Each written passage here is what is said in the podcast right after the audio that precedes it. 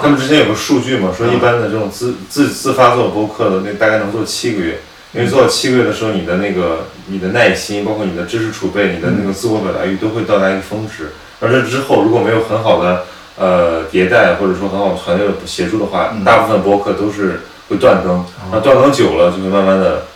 呃，当然从数据上看是这样，但也有个别的那种就是对一年一更的也有。我这个呢，跟跟这个可能大部分情况还不太一样，就是我也断更。开放对话，你看，可能明后天、下周吧，就这周了，就会更到第十几集。嗯呃，但是我其实我录制从来不断。嗯，我之所以断更，就是因为在把商业模式要考虑清楚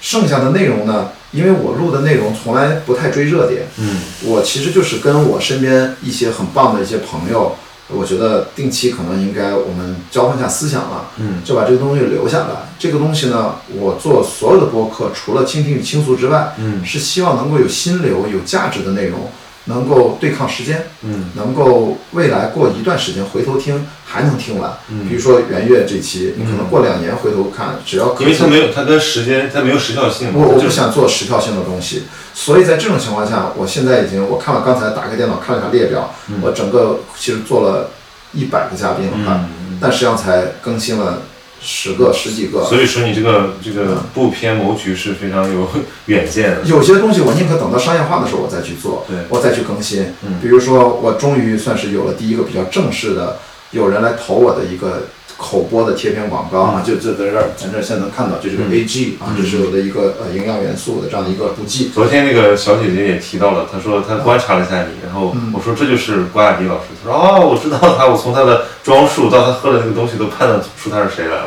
啊，是吗？对，哦，我就刚才那个你说昨天咱就昨们聊天的时候。对，，就昨天非常有 非常有意思，因为我们临时约的嘛，然后我们在那个啊，我们在那个大望路的合生汇的 Costa 聊天，然后聊了一会儿，他去看电影了，然后结果我也要走，旁边那个有一个小姐姐突然一呃也不是一把拽一把拉住了你 这个帅哥，没有没有慢慢，就慢走，就我都已经站起来，他说他看着我，他说，哎，我想我能我能问你个问题吗？我说我说啊，我说你你问吧。他说我我说他说我好像听过你的播客，然后他说他也听过你的播客，是你上那个有一个两个女生做那个健身节目啊，Fit for Life，啊也，啊然后然后对，因为他他他不用小宇宙，他也不用喜马拉雅，他用他用苹果 Podcast 听，然后他就他就讲到说哦，我我我刚刚才就我们聊的所有的那些。合作模式啊，包括对博客的判断，他都听到了。然后我说：“那你是干什么的？”他说：“我是一个律师，是做知识产权的，以前创过业。”然后我们俩就聊了一会儿，因为他还是算是一个还蛮有意思的人。对，然后我觉得还挺有意思的，而且我也好几次就是走在那个地铁里或者走在那些商场里面，因为说话可能有点大声，就聊一些声聊一些什么话题，然后结果就被人回头说你是那个谁那哪个播客的那谁吧。啊，对，我觉得所以我觉得声音这种媒介就是。一旦你跟他有亲近性之后，就还是蛮有标识度的。对，对这就说明现在真的，它正在大家把它当成互联网上这么多获取信息的手段里面，大家再把播客当成一个比较靠谱的一个内容。嗯。不管是你在上寻求的是陪伴感，还是寻求一些比较像我觉得我自己做的，还是希望是信息量密集一点，嗯。和呃不去不希望耽误你啊，耽误听众太多时间，谈不上耽误了，就是会是一种我请的嘉宾来，我们做一些比较呃比较严肃的闲聊，嗯，比较严肃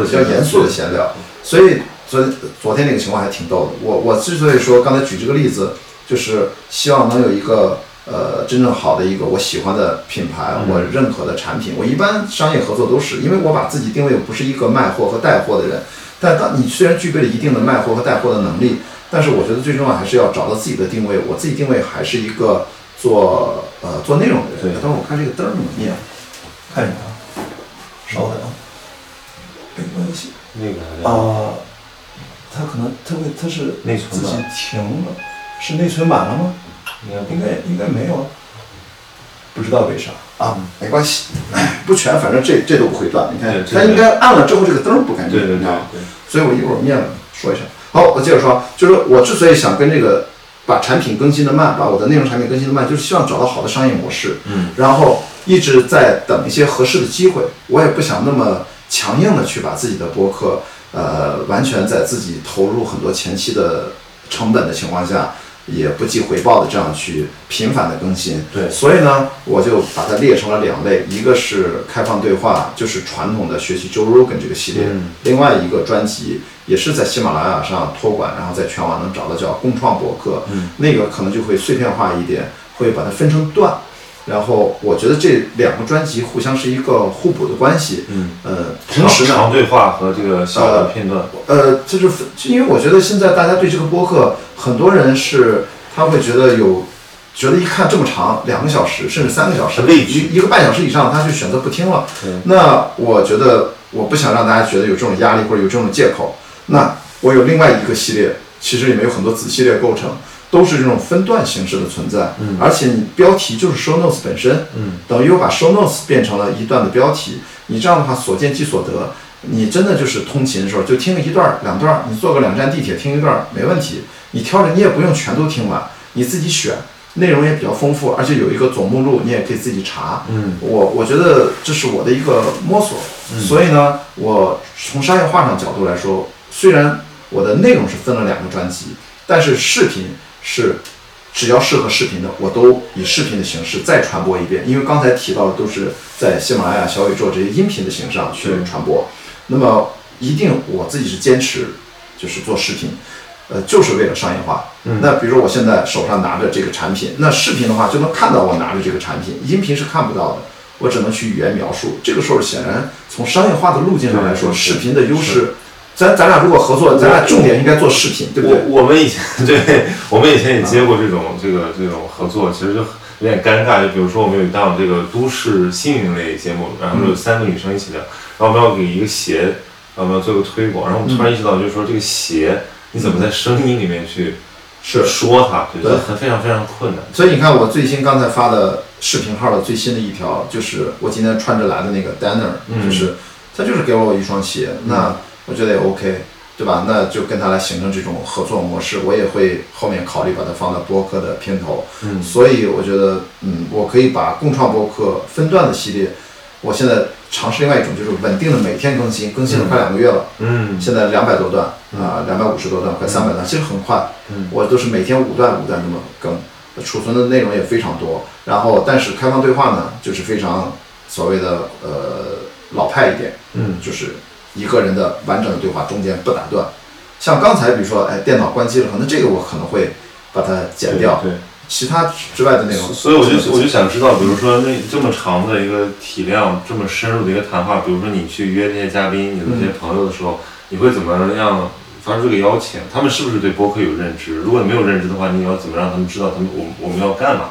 我是我现在碰到的一个问题。哦，是吗？对就是我请来的嘉宾，如果是开放对话这种，我觉得大家应该还对这个东西至少是一知半解，嗯至少是。其实这个不重要，因为我觉得我可能去好邀请嘉宾，最重要的原因就是我在我的行行业里面，或者在我的生活圈子里面，嗯可能认识我的朋友都知道雅迪是一个愿意跟人聊天的人，嗯，以及跟他聊天还挺有意思的。对，就是就是日常性的一个活动。对，对我来说，并不是说这是个节目，对，对，所以我来参加我的节目录制，大家好像不太会抱着太多压力。对对对，而且基本聊的都是他擅长的话题，对不对？对，基本聊他想聊的话题啊。这就是为什么美国这些最好的播客，要不然是这个主持人，要不然是脱口秀演员。对，都是一些就是让嘉宾跟他聊天，并没有那种在接受采访的感觉的人。对啊，我所以你看开放对话，我没有觉得哪一集有我在采访他的感觉，嗯甚至我每一次我就跟他讲，我说咱们就敞开了聊。嗯，我因为我连大纲都没有，我怎么采访你？对。但有没有人会比如担心说，比如我现在遇到一些情况，就是他们那个呃经纪公司或者说这个内容公司，他还是倾向于说认为这是一个类类似于采访的，只不过它是用声音传播，所以他们其实非常想在前期做风控。就说我不希望你呃问到一些这个可能涉及到他不想回答的问题，或者说涉及到一些敏感问题，然后他们要做一个筛筛查，甚至说要求我说要求我们把这边你想谈什么东西都列出来。我说这个是非常荒谬的，我说这个他不太理解我们的博客在做什么。呃，一般来说，如果有这样要求的人，一般都不在我的邀请之列，是对因为这属于互相为难。对，那么如很果麻烦，主要是，而且他他一旦一开始这样提，那你这个东西即使是做出来了，你他还要审，他审完他提一堆意见，我说如果按照这么写，这个播这个对话听不下去了，就是零零碎碎。我们可以中间插几个 break 的音乐，但我们不可能插十个。所以，首先这件事情，呃，你如果说到我如果没理解错，应该是跟那些艺人吧，我们称之为艺人，不一定是演员啊，就很多现在都是就有人帮把把关啊，有人把关。所以在这种人呢，他做他就不是奔着内容来的，他可能奔着奔着希望有更多的曝光和宣传。所以在这种情况下，我觉得倒是可以暂缓一下。对，可以暂缓一下，不一定不太适合你的那个那个嘉宾的。呃，他们如果奔着宣传来，这也不一定是一个他想要的那个东西，按照他那个方式能换来的。也对，因为这个载体的。价值，因为听众都不傻，或者观众都不傻。你这是宣传稿，你这是场面话，人家就不听了。是的，我们经常，我经常我很喜欢的十三幺，嗯，十三幺，我相信它是有大纲的，嗯，我相信十三幺的这个钱财还挺复杂的。哎，是的，但是无论如何，他最后通过我刚才强调那个精致的工业化的封装感，他会把前面的那种，